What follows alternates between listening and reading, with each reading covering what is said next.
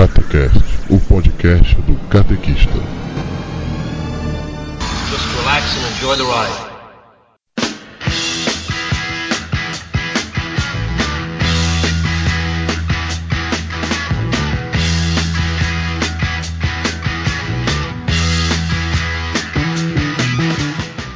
Povo católico, eu sou Alexandre, o catequista, e meu trabalho não é remunerado. Oi pessoal, eu sou Viviane, a catequista. Os catequistas têm que ser duros, mas sem perder a ternura jamais.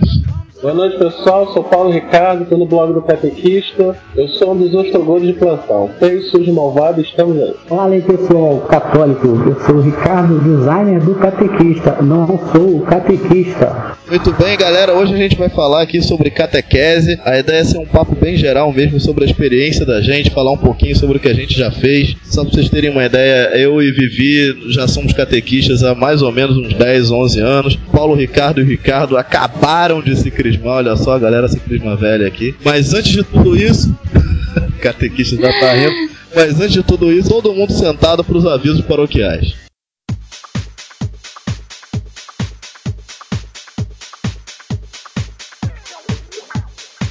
Então, Viviane, vamos para os avisos paroquiais do Catequeste. O que, que a gente tem hoje? Bom, primeiro a gente tem que falar o que, que motivou a gente a lançar o Catecast. Pois é, cara, blog é muito complicado. A gente tem que resumir uns assuntos gigantescos, como própria catequese, como castidade, que a gente já fez post, em um texto pequenininho que é para ser lido rápido, porque é blog. Então, qual é a ideia do Catecast? É ter um espaço em que a gente possa, eu, Vivi, Paulo Ricardo, Ricardo, que é a galera do site, né? E convidados, pode ser um ouvinte, pode ser um especialista no assunto, pode ser um padre, pode ser qualquer um, que ajude a gente aprofundar esses assuntos de uma maneira mais, sabe, divertida, papo de boteco mesmo. Então a ideia do Catecast é essa. Mas antes de tudo, a gente quer agradecer a galera que ajudou a gente a fazer o Catecast. Sim, Vivi? é porque a gente enviou a versão piloto do Catecast para algumas pessoas, alguns leitores é, premium, né, do blog, que estão sempre comentando, que estão sempre junto com a gente, e para eles poderem avaliar, dar algumas dicas, que, dizer o que eles acharam. Essas pessoas colaboraram com a gente foram o Cadu, o Herbert, Ellen, Fernanda e Bruno. Valeu demais mesmo. E a gente tem que agradecer também dois blogs que nem sabem da existência da gente, mas que na verdade ajudaram muito a gente conseguir fazer o Catecast, que foi o Nerdcast do Jovem Nerd, que nos serviu de inspiração. Nosso modelo é uma cópia do esquema do, do Nerdcast. Claro que a gente com o tempo vai dar nosso toque pessoal, mas a gente já começou com aquilo que funciona. Nerdcast deve ser um dos melhores, se não o melhor podcast do Brasil. É, e o outro que ajudou muito, mas muito mesmo a gente foi o Metacast, que é um podcast que tem como função ajudar as pessoas que querem fazer podcast. Então, praticamente todas as dicas pra gente conseguir produzir, editar, colocar no ar esse podcast veio do Metacast. Valeu, galera. Valeu por aturar a gente. Valeu por dar as dicas aí iniciais do Catecast. E para começar bem, tem uma promoção rolando que é sinistra e vai ser só para quem escutar o Catecast. Fala aí, Vivi, como é que vai ser? Pois é, não sei se vocês viram o post que o Xande relata a experiência dele. Ficou horas na fila para conseguir autografar os CDs, a penca de CDs e livros que ele comprou do Padre Marcelo Rossi para poder é, sortear aqui no site. E a experiência que nasceu, enfim, dessa, dessa longa fila. Quando chegou a vez dele, o Padre Marcelo Rossi já não estava mais autografando, já estava com a mão enfaixada, mas ele conseguiu colocar o selinho próprio. O Padre Marcelo abençoou todos os CDs e livros e colocou o selinho próprio dele nos CDs. Nos livros ele não estava colocando, porque é a regra da gravadora. Então a gente vai sortear esses livros e os CDs do Padre Marcelo Rossi, todos abençoados por ele mesmo, para todos os leitores que ouviram todo o Catecast. Pois é, nesse Catecast vai ser um livro e um CD, já com selinho. O livro, conforme o Vivi já explicou, não tem o selinho, o CD tem. A gente vai sortear um de cada, ou seja, duas pessoas vão ganhar. Mas para isso você precisa fazer o quê? A gente tem uma frase e a gente vai falar a frase aos poucos no Catecast, ou seja, a gente vai falar um trecho da frase agora, depois no meio do, do você vai escutar um outro trecho da frase e lá no final você vai escutar o último. O que, que você vai fazer? Você vai formar essa frase e vai mandar pra gente através do e-mail catecast@ocatequista.com.br. Você manda a frase pra gente que você entra no sorteio. Agora, você tem que mandar isso até o dia 12 de fevereiro de 2012, tá? Se você tá ouvindo esse podcast em 2013, 2014, eu lamento muito, já passou. Então, você só tem que mandar até dia Túnel do tempo. é, do direto do túnel do tempo, dia 12 de fevereiro fevereiro de 2012. O resultado sai no próximo Catecast, tá bom? Vamos lá, Vivi, vamos seguir. Qual o próximo assunto dos avisos paroquiais? Bom, a gente tem que avisar a galera que esse espaço aqui do Catecast é também pra galera mandar e-mails, comentários, enfim. Quem quiser dar alguma opinião, pode mandar pra gente por meio do catecast.catequista.com.br. Exatamente, galera. Se você tem qualquer coisa pra falar, qualquer coisa pra contribuir, quer sugerir tema, quer elogiar, falar mal não pode, né, Vivi? Falar mal. De jeito nenhum, senão a gente bota o nome na macumba. Tá bom, então olha só, tudo que você quiser falar pra gente, você pode mandar através dos comentários, através do e-mail catecast.ocatequista.com.br e aí a gente comenta aqui no próximo Catecast. Então, galera, pra encerrar esses avisos paroquiais, vamos lá, Vivi, vamos dizer pra galera a primeira parte da frase. Muita atenção, que rufem os tambores. Já sou. Então você pega essa parte da frase, junta com as outras que você ainda vai ouvir e manda pra gente pra concorrer ao CD e livro do Padre Marcelo. Valeu? Um abraço.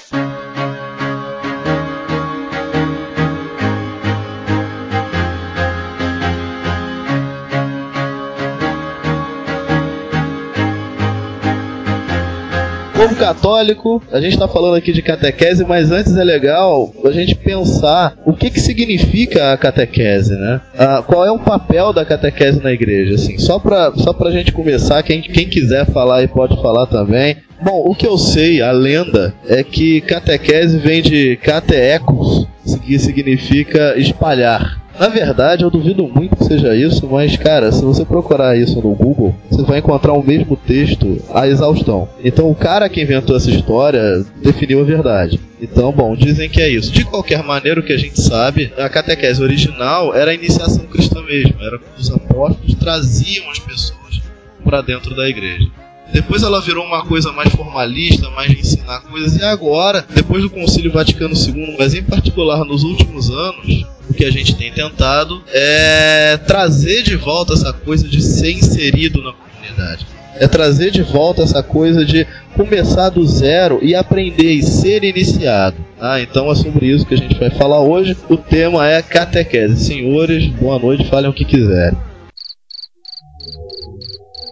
O silêncio que habita o ambiente é uma coisa assim terrível quando a gente faz uma pergunta e ninguém fala nada.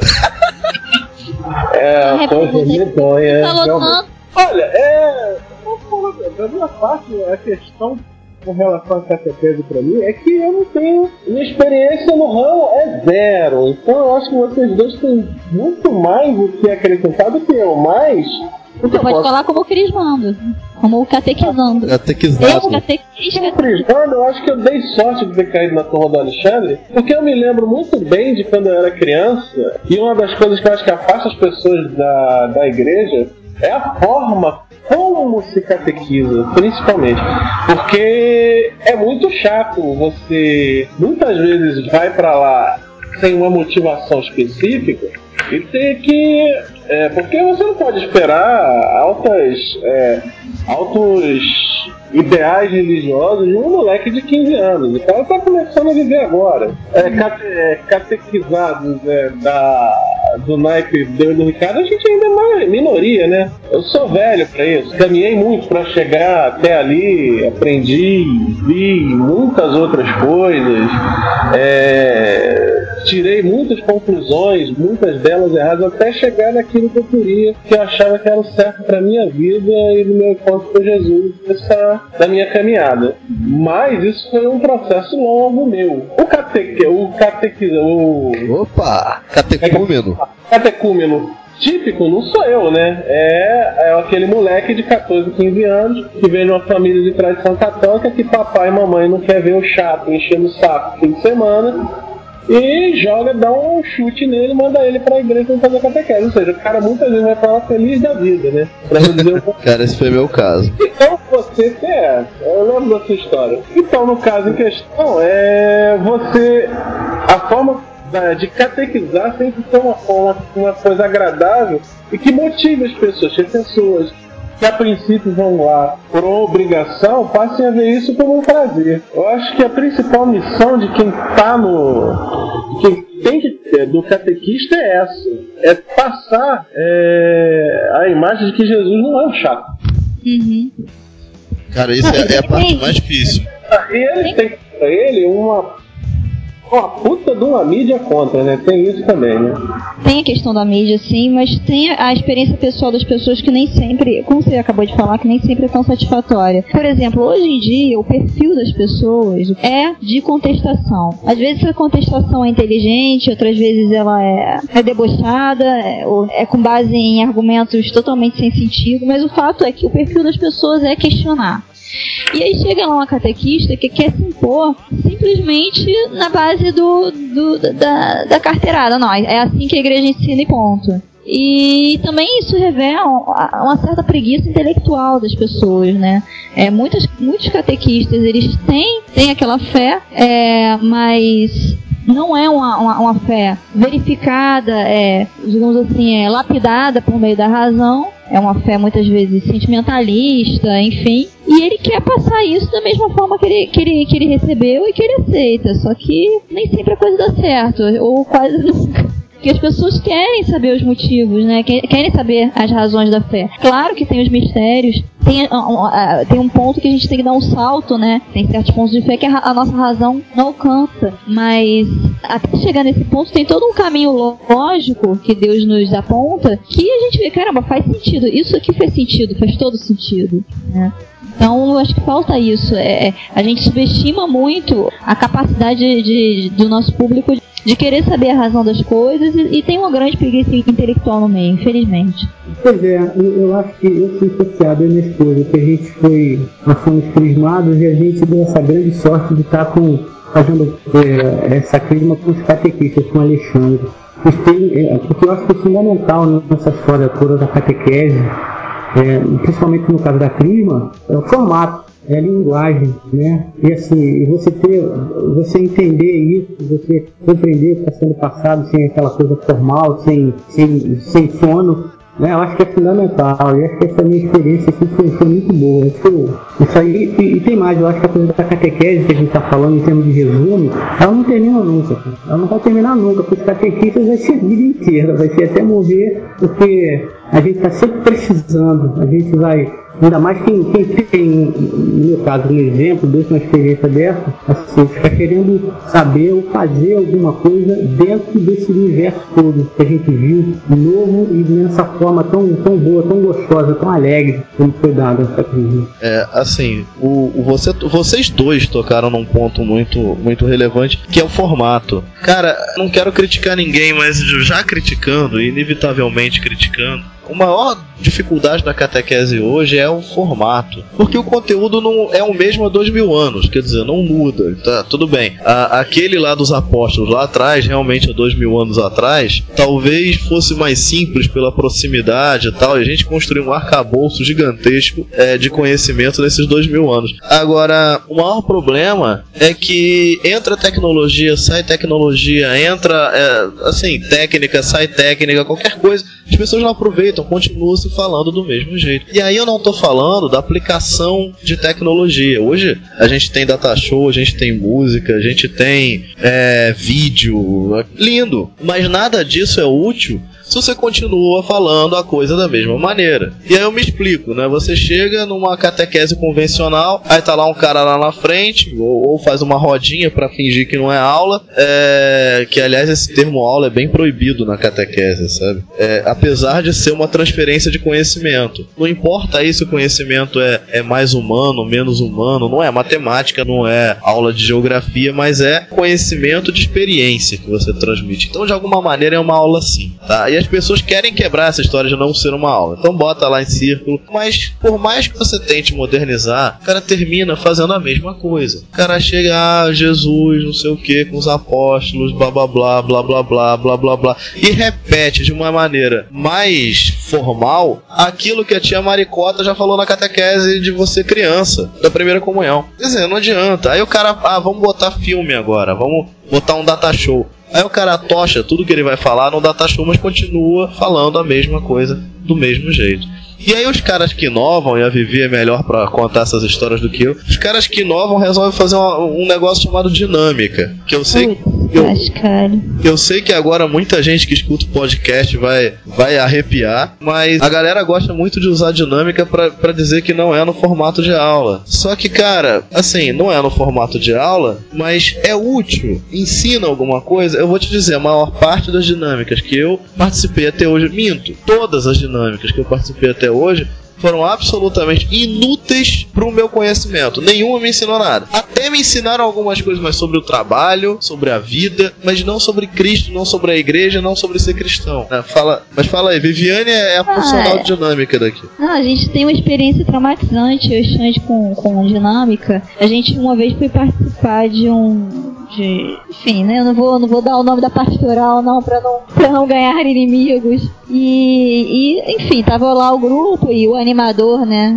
O animador do grupo tava falando, falando, de repente, o moleque começa a chorar. E aquele choro vai aumentando, sabe? Aumentando, se torna de repente convulsivo, o cara solta um grito sai correndo da sala. Aí fica todo mundo com aquela cara de bunda, sabe? Tipo, what for is that, né? Aí, tudo bem, né? Ah, o que aconteceu? Aí, a, a, eu era uma animadora, né? Era uma animadora. A mulher falou: Ah, não, é porque a gente tava falando sobre Deus Pai, né? É bonita paternidade de Deus e ele não tem pai, então ele é traumatizado. E aí ele começou a chorar, a gente vai falar com ele e tal. Aí, de repente, volta o moleque, uma maior cara de garoto maroto. E deu, pô, o cara não tava chorando, agora tá rindo, o que aconteceu? Ah, não, era uma dinâmica, ele estava fingindo, foi uma encenação.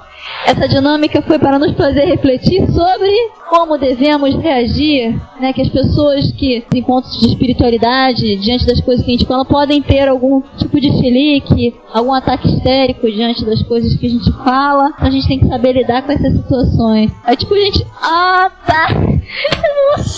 Como é que eu vou lidar com a pessoa tendo ataque histérico, um chilique? Foi engraçado porque o cara saiu chorando e ninguém reagiu. Ou seja, a gente não aprendeu nada. Continuou todo mundo a não reagir, do mesmo jeito que não reagiria numa situação normal. É, tipo, tome cuidado. Pessoas podem ter um chilique quando você Ah, tá. tá, sei lá. Essa, essa dinâmica é aquela coisa que eles estão importando da administração, tipo brainstorm. Exatamente. Não, É. brainstorm Não, não. brainstorm é. não. É, é, existe Mas RH faz muito isso. também. RH faz muita porcaria. Não é um tipo de dinâmica, mas existem outras dinâmicas. Eu fiz faculdade de administração e eu lembro que tinha muitas essas coisas. Eu tinha os professores que se vestiam igual cafetão de prostíbulo, que eles tinham é, muito essa coisa de dinâmica, de em vez de aplaudir, é, estalar os dedos, umas palhaçadas assim. Eu detestava isso. Eu realmente aprendi como não administrar na faculdade de administração por conta dessas dinâmicas. Porque, na verdade, era uma completa perda de tempo.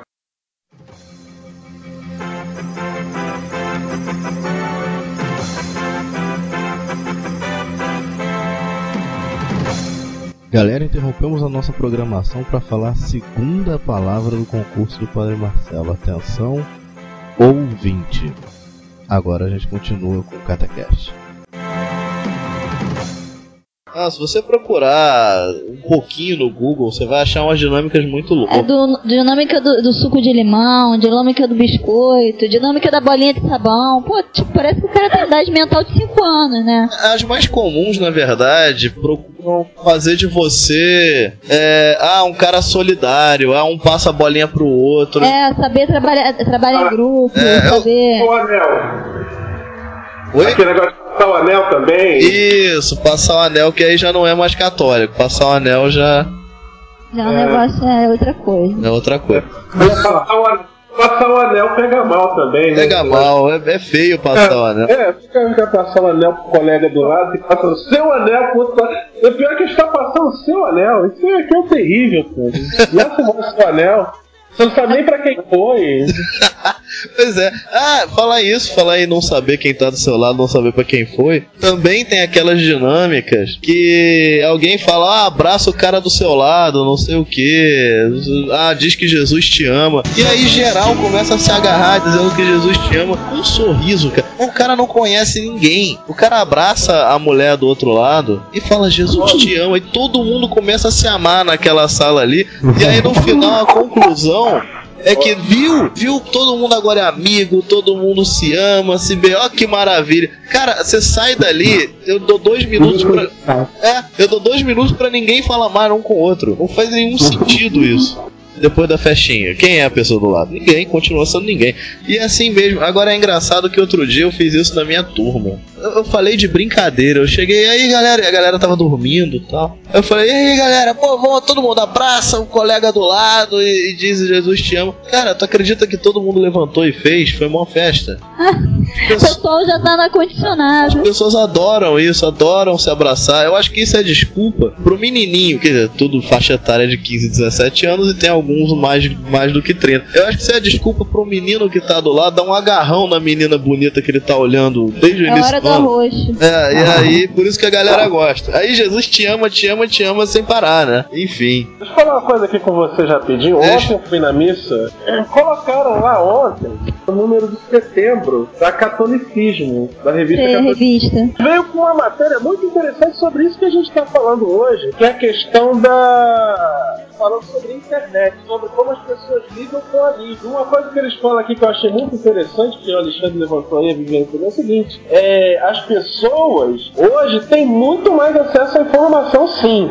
Eles concordam com isso. Mas essa facilidade de acesso, por outro lado, está desenvolvendo nas pessoas uma desconexão da realidade no seguinte ponto: ninguém se concentra de fato. É tanta coisa pro cara ler, né? É, que a pessoa não se concentra, ela não foca numa coisa. As pessoas, se você reparar hoje em dia, mesmo essa molecada de hoje, ela é meio dispersiva. Ela é difícil você fazer com que elas prestem atenção numa coisa mais que 20 minutos.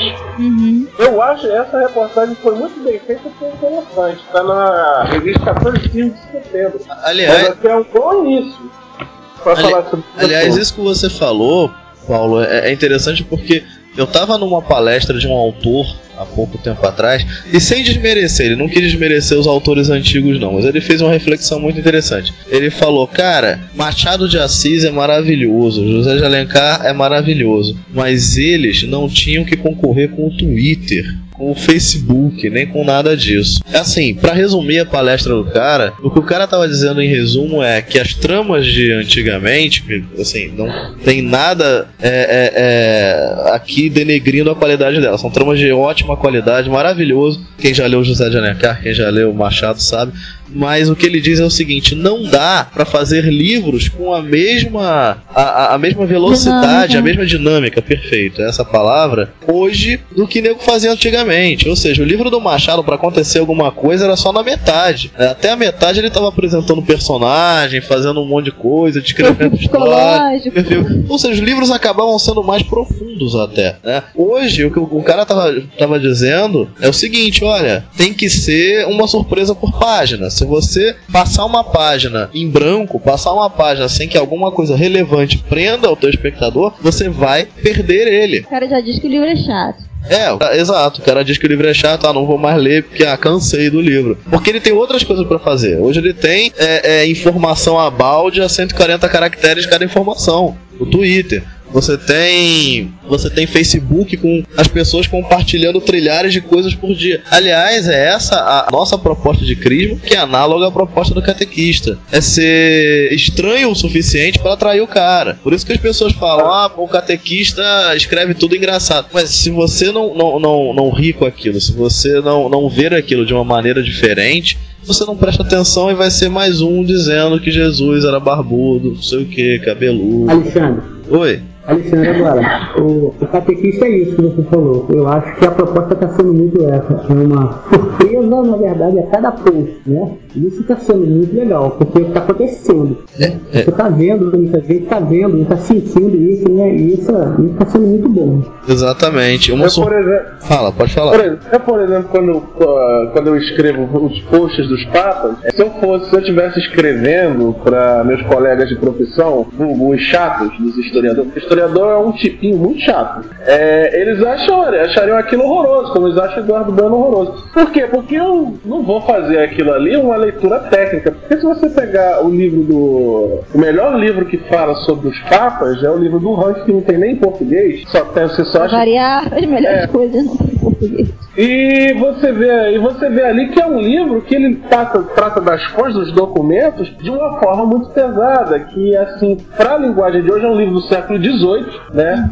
E para a linguagem de hoje, então, pra, se você quer alcançar esse jovem de hoje, fica meio complicado. Mas eu discordo um pouco do, do palestrante e do Alexandre no seguinte, no seguinte ponto. Ele falou que a gente tem que, pô, que o escritor moderno hoje, o literato moderno, tem que concluir com o Twitter. Você vê por outro lado, cara. O livro hoje que mais vende, em termos mundiais, são as Crônicas de Gelo e Fogo. Você já viu o tamanho de um livro das Crônicas de Gelo e Fogo? Gigantesco. Aliás, o terceiro é maior que os dois outros juntos, se bobear. Presta atenção, mas a questão é que o cara tem que ir com a novidade a cada, a cada página Sim, sim. é do palestrante. Se você pegar as crônicas de Gelo e Fogo e começar a ler, não é nada disso. As coisas ali, o cara não está construindo só uma história, ele está construindo toda uma realidade naquele livro. Não é só uma história, ele constrói uma realidade. Ele constrói um universo, é verdade. Mas assim, existem exceções, né? Por exemplo, o Tolkien é um cara que ele, ele, ele descreve um pé de mesa, leva um capítulo pra descrever um pé de uma mesa, cara. O, o J.R.R. Martin, acho que é mal de quem tem esse nome duplo R.R.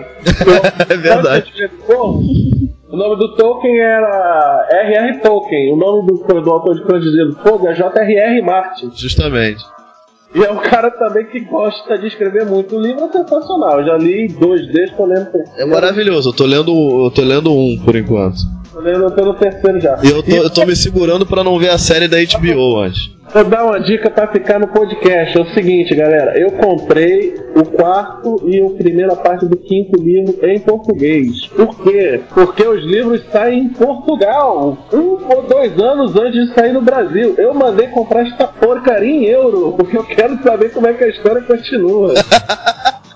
Muito bem. Comprei em euro, me dei mal, gastei uma grana, mas é, o negócio vai chegar é diferente do livro nacional, mas é assim, vale a pena. Quem puder, tiver muito curioso, é muito bom. Eu acho que a galera tá, tá muito superficial. Um exemplo mais bobo até. É. O Código da Vinci. E aí é, tem até a ver com a catequese. Cara, há uns. Eu nem sei quanto tempo tem, Vi. Você me ajuda aí. Acho que, sei lá, uns 5, 6 anos atrás. Quando, fazer que saiu? quando, é, quando bombou o livro Ah, Código ah. da Vinci, a Crisma se transformou num verdadeiro inferno. Foi 2001, 2002. É, por aí. por aí, cara, foi, foi tenebroso, assim, era um tal de, de, de- assim, parece que toda a, a, a crisma, todos os crismanos vinham lá pra bater o que eles tinham lido no Código da Vinci com aquilo que o catequista tava dizendo. É, é- é- é incrível, porque ninguém partiu do princípio que aquele livro era um romance, era uma obra de ficção. Os caras engoliram aquilo com uma facilidade fantástica. Quer dizer, esse, esse é um problema hoje, as pessoas são superficiais, elas querem informação rápida, fácil e mastigada. Então, e, e- assim, de alguma maneira, o, o correto é dar o que eles esperam. Tá? Você tem que dar essa informação pra eles rápida, fácil e mastigada, porque se a catequese não fizer isso, o, o Dan Brown faz. E faz de maneira É. muito mais interessante. Se a catequese não fizer isso, isso eles estão lendo vai ser a verdade para eles. Vai né? ser verdade.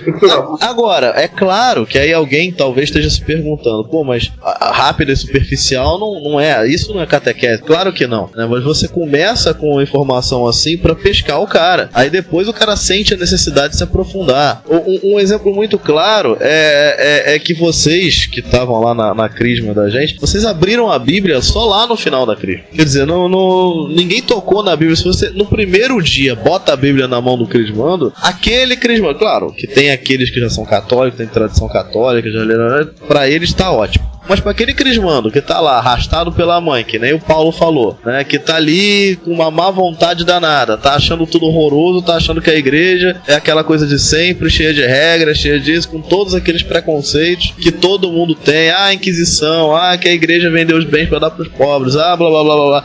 Que a gente tanto explica, gosta de explicar no catequista. Cara, é, esse cara, não adianta você começar, vamos ler Mateus capítulo do. Não adianta. Você tem que chegar pra ele e falar: olha, o cristianismo não é isso que você tá pensando. E aí é um trabalho enorme de você tirar as certezas erradas que ele tem para poder colocar as certezas certas. E aí é que nem trailer de filme, cara. Você tem que apresentar lá um resumo da síntese para ver se o cara se interessa e a partir daí você consegue fazer um aprofundamento com ele. Senão é impossível. Na verdade, o, o site é mais ou menos isso. Se, se vocês leram direitinho aquela. Quem, quem aí tá escutando e leu a entrevista do catequista na CNBB, no site da CNBB, viu que é, é mais ou menos isso que eu tô falando. A gente não tem, não tem a pretensão de, de catequizar ninguém através do site. Nossa, é muita pretensão você imaginar que, sei lá, um ateu vai entrar no site ou alguém um pouco religioso vai ler um post. Que post, por definição, é um negócio pequeno.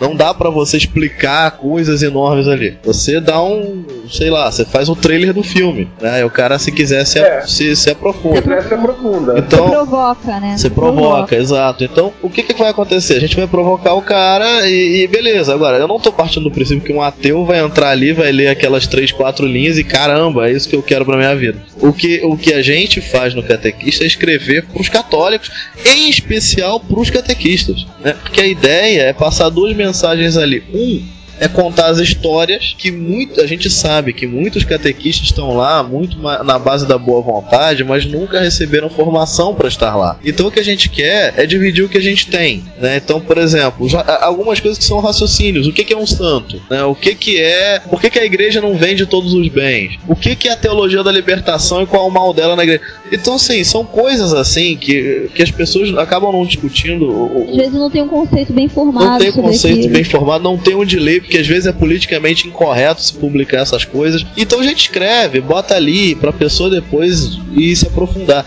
Se um catequista começa a ter esse entendimento, começa a se interessar e se aprofundar, eu tenho certeza que a catequese como um todo melhora. Eu já trabalhei numa crisma é, em que o método não era um catequista ou, ou dois catequistas que sejam é, passando o conteúdo, né, passando para os crismanos, mas sim eram vários. É, cada, cada, cada dia de catequese era um, era um palestrante diferente, né, falando sobre um tema específico. Seria um Então- especialista em cada assunto, isso? Isso, exatamente. Então, na verdade, tinha um coordenador da Crisma, né, um leigo que era o coordenador da Crisma, que, que convocava, de acordo com a rede de conhecimento dele e tal, que convocava, ah, os temas são esses, para cada semana. Semana tal a gente vai tratar sobre isso, semana tal a gente vai tra- tratar sobre aquilo, semana tal a gente vai tratar sobre aquilo. Tinha um planejamento até o fim do ano. Para cada um daqueles temas, ele convidava um palestrante. Aí Eu dá tenho um problema, né? Nossa, fala aí, fala aí o que você acha. Eu acho que dá um problema porque a gente, o brasileiro é latino. O latino tem uma certa passionalidade em tudo que ele faz. Nesse sentido, ele seria passional porque o, o cara gosta, todo mundo gosta de instituir aquele laço com o professor, sabe? Aquela coisa de. E pra, principalmente desse pessoal que vai um dia porque tá obrigado, o pai e mãe, é, fica difícil ele instituir o laço de ir pra lá pra catequese com prazer. Pode ter um palestrante bom, aí vai um cara que é bom, assim, depois vai outro que já não é a mesma coisa, e é um cara fraco, de uma certa má vontade, um certo pedantismo. E é complicado, né, você fazer desse jeito. Pode dar certo, mas eu acho uma aposta arriscada. É, e o método não é esse, o método é o encontro humano, né? Agora, os catequistas que fazem isso, também a gente tem que tomar cuidado porque não é demérito dos caras. Ah. A maior parte das vezes eles são heróis. O caso dessa crisma que você tá falando específico, a catequista era uma Uma heroína. paixão enorme pela, pela, pela paróquia. Eu acho que a pessoa que mais amava aquela paróquia É. tinha uma paixão enorme pelos crismandos. Isso, e o que que Mas, assim, acontece? Ela tava sozinha, isolada, não tinha apoio e não tinha, principalmente, formação. O, o, o padre não ajudava ela em nada. Então o que ela fazia? Cara, tô num poço sem fundo, não sei pra onde eu vou, mas eu não quero deixar os crismandos sem a formação Ela necessária. crisma. Ela tocou desse jeito, ela pegou outro. E cara, pode, pode ter certeza, metade das pessoas que estão ouvindo, no mínimo, ou participaram, ou se são catequistas, estão em uma crisma assim. Muito É, o que a gente não quer aqui, deixar bem claro, é que a gente não quer criticar as pessoas que fazem esse tipo de, de, de- que promovem esse de crisma, como essa coordenadora, que aliás é a nossa grande amiga. Mas é, é realmente propor uma reflexão sobre se há opção que não era o caso dessa nossa amiga, por que não fazer de uma forma diferente? Eu vou, eu só quero listar aqui os pontos críticos, assim, as, é, os pontos que eu acho frágeis dessa, desse tipo de crisma. Um dos pontos, é, o Paulo Ricardo até já citou, olha, o que acontecia que eu acompanhei essa crisma é, por um ano, é um dos problemas que acontecia justamente é essa, essa, não havia uma regularidade na qualidade, né, dos palestrantes. Então tinha uma palestra, um palestrante que ia bem, outro palestrante que ia mal, que dificilmente você consegue, quantas, sei lá, quantas semanas aí tem a gente pode ter de crisma, sei lá, chuta aí, Xande, num, num ano. Ah, sei lá, Mais 40. 30? É, ou mais. Imagina, você vai conhecer, cons- conseguir, sei lá, 30 palestrantes bons? É É difícil, né, cara? Muito difícil. Aí vem palestrante falando abobrinha, aí vem palestrante falando heresia, te surpreende, né? Aí várias vezes ela chegava, É. pô, não esperava que aquele cara ia falar aquilo, pô, sabe? Que nem sempre você vai conhecer 30 pessoas, você conhece 30 pessoas cheias de fé, que são apaixonadas por Cristo, pela igreja. Mas essas 30 pessoas, nem todas elas têm capacidade pra, pra palestrar, pra falar em público. E o certo? tipo de informação que elas possuem também. às vezes. Exatamente. E aí o que acontece? Então ela tem que ter 30 pessoas, não só 30 pessoas de fé, mas são 30 pessoas que saibam falar em público. Então é muito difícil você conseguir uma parada de qualidade. E não é só falar em público, não, mas que tenha conhecimento profundo de um determinado assunto. Exatamente. Aí às vezes era ótimo, maravilha, a pessoa dava um testemunho maravilhoso, esclarecia, outras vezes era um negócio meia bomba. Outro problema, ou ruim, pior é isso. Outro problema é que, é, assim, a crisma, a gente tem que ser muito, a gente tem que respeitar muito o, o, a- o crismando que tá na nossa frente, né, a pessoa que tá na nossa frente. Então às vezes a gente pensa que a gente vai tratar um determinado tema em um encontro e aquele tema exige três encontros, entende? A coisa se desdobra de uma maneira, isso varia de turma para turma, isso não, não, é plane, não, é, né, não é coisa que se possa planejar ou prever. Uma turma, aquele assunto fica claro num encontro só. Em outra turma, aquilo vai ter um desdobramento, porque alguém- vem com experiência diferente, alguém tem uma, tem uma coisa diferente a acrescentar, tem dúvidas. A vida das pessoas é, é diferente, né? Ela- Cada um tem sua história. E as turmas têm perfis diferentes. Entrando saindo, a gente está sempre se surpreendendo. Então, às vezes, um tema que você pensa que você vai tratar um encontro só, exige dois, três encontros. Então, esse tipo de planejamento é, é de, da, da, da, da Crisma é, é muito engessado, né? Então, você planejou uma palestra, sei lá, sobre a Trindade, a Santíssima Trindade, e um encontro, aquilo não ficou claro e vai morrer ali. Porque no- na próxima semana, você não está planejando outro palestrante ou a volta daquele mesmo palestrante para falar de É. novo sobre Trindade, entendeu? Confunde a cabeça das pessoas. É, então você já vai passar para outro tema. E aí passou o tema, já era. A dúvida que ficou, vai ficar. E outra coisa, tem é, é um outro ponto, né? A minha crisma, minha turma, já tô com eles há, sei lá, seis meses. Agora, te digo, há uns dois, é, sei lá, há uns dois meses atrás, depois de quatro meses de trabalho, é que eles começaram a, a ter mais confiança em mim para falar, para colocar dúvida, para colocar alguma discordância. Porque, assim, tudo é relacionamento. Então, como é que você vai chegar, muitas vezes, para um, um palestrante que você tá vendo ali pela primeira vez e falar, cara, eu acho que, sei lá, isso que você me falou não me convenceu, não, não bate com a minha experiência, ou não entendi o que você falou, ou compartilhar uma coisa pessoal. Caramba, minha crisma tá todo mundo chapa. Nego fala da vida, nego fala do noivo, eh, do ex-noivo, do, do chifre que tomou. Sabe, o pessoal tá amigo, tá, sabe? Como é que você vai fazer isso com um palestrante? Chifre é uma Tá coisa que acabando todo de- mundo gosta de dividir, hein? Ah, não, pois é, você vê como a gente tá íntimo já, como a gente tá chapa. tá- É, e- isso, é como a gente tá dividindo a vida mesmo. E, eu também, é, é, aos poucos, conforme eu vou conhecendo, eles me dou a liberdade de contar coisas da minha vida que eu não contaria pra eles no primeiro dia, compartilhando minha experiência, enfim. ela fica me xingando na crisma, cara. Não, não falo mal do meu.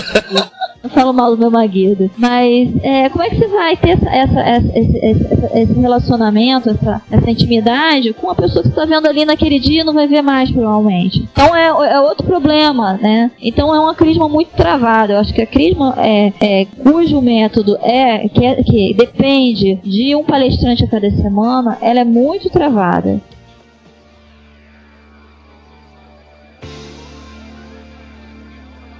Então, galera, a gente tá terminando aqui o podcast. Então, todo mundo de pé para a benção final. Cada um vai falar aí o que, que achou do final da conversa. Vai tentar fechar essa conversa de maluco que foi esse papo sobre catequese. Vamos começar então pela catequista. Vai, fala aí, depois vai Ricardo e Paulo Ricardo.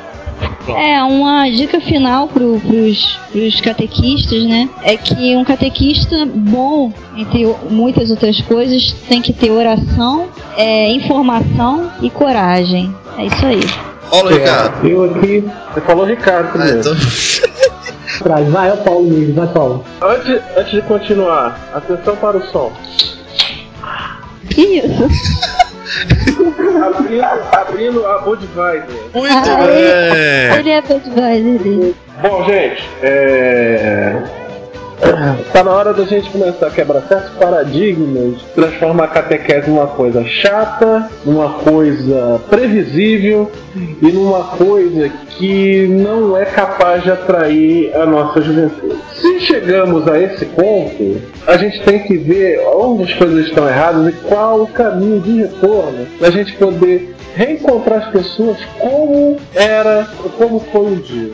Gente, eu acho que o catequista é uma realidade. E a gente tem que, tem que mergulhar nisso, que é uma, é uma, é uma forma da gente poder entender melhor o que a gente está vivendo, o que a gente está sentindo, a gente noção da- da onde a gente está andando. Eu acho que informem-se, vejam, surpreendam-se, assistam e leiam o catequista. Cara, eu, eu acho, eu, eu acho que é o seguinte, se o mundo tá, tá maluco, a gente tem que ser 100 vezes mais maluco pra poder chamar a atenção e passar o recado de Cristo. E cara, keep walking. Vamos fazer, vamos acontecer e tem que ter coragem. Viviane disse tudo, você, aliás, vocês já disseram tudo. Tem que ter coragem, tem que ter formato, tem que ter inteligência, sobretudo. Não adianta dizer as mesmas As mesmas coisas a gente vai dizer sempre, na verdade, né? Há dois mil anos a gente diz as mesmas coisas, mas não adianta dizer da mesma maneira. A inovação é você saber dizer, saber falar a língua de quem você tá falando. né? Se você tá falando com um adolescente, fala do jeito do adolescente. Se você tá falando com um velho, fala do jeito do velho. Você tem que se comunicar com o teu público. Na verdade, é uma coisa básica, qualquer empresa faz. Mas a gente não sabe fazer. Na catequese parece até que a gente não trabalha em outros lugares. Enfim, galera, esse foi aí o primeiro episódio do podcast do Catequista. Então, assim, sei lá, a gente pretende retornar ele de 15 em 15 dias. Vocês podem mandar e-mail para catecast.catequista.com.br xingando a gente, falando suas sugestões, dizendo que a gente errou, se não errou. Se você tem coisa para colocar nos avisos pastorais, você manda. E, enfim, todo mundo dá tchau aí e vambora. Tchau. Tchau, pra todo mundo. Tchau, um abraço! Abraço.